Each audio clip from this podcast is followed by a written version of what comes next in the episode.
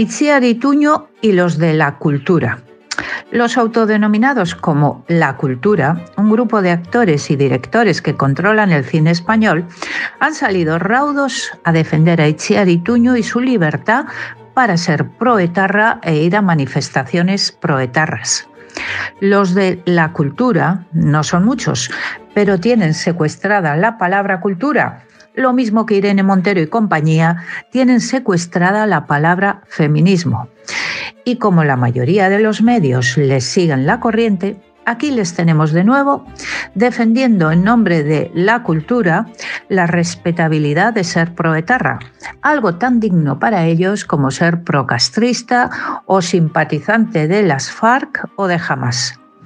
Por supuesto, el Festival de Cine de San Sebastián está en primera línea de batalla a favor de Ituño y lo que llama sus ideas, que son las mismas de Rebordinos, el director de ese festival, el que defiende a Bildu y pide la ilegalización de Vox, y al que le gustan las entrevistas de Évole a Josu Ternera o a cualquier otro etarra. Rebordinos ha sacado el comunicado correspondiente a favor de la libertad de ideas, al igual que el resto de miembros de la cultura. No han añadido que se refieren a un tipo particular de ideas, las ideas de apoyo al terrorismo de extrema izquierda y a las dictaduras comunistas. Imaginemos que Itziar Ituño hubiera participado en una manifestación pro-nazi o en una de defensa de presos asesinos de mujeres. Pues ahí se acabó la libertad de expresión para defender tus ideas e ir a la manifestación que te parezca.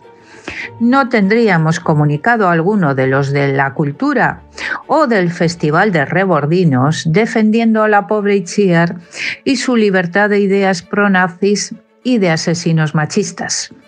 Otra cosa son las ideas correctas, por muy criminales que sean.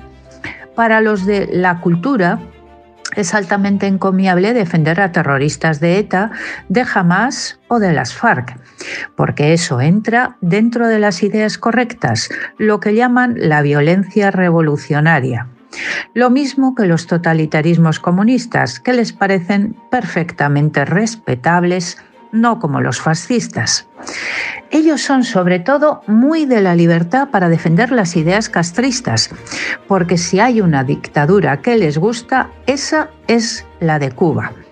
Tanto es así que ahora hasta tienen un ministro de Cultura, Ernesto Urtasun, que defiende los grandes avances en derechos humanos de Cuba, así lo afirmó a la muerte de Castro, o que se niega a llamar dictadura a Cuba, como el resto de la extrema izquierda a la que pertenece.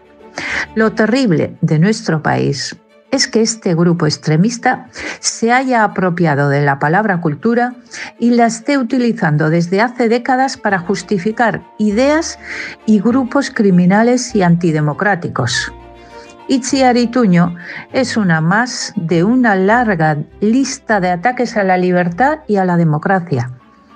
Parte de esa basura moral que ha impregnado la cultura política del País Vasco, la que defiende a los asesinos y llama reaccionarios a los perseguidos con la colaboración de tantos tontos útiles como esas empresas que contrataron a Ituño, y seguramente no por ignorancia de sus posiciones, sino porque les daba igual. La noticia positiva de esta deprimente historia es que una buena parte de la sociedad ya no se calla ha habido una enorme movilización en las redes sociales contra la defensa de ideas terroristas. Tanto es así que hasta los tontos útiles han tenido que rectificar. El monopolio de los de la cultura ya no es el que era.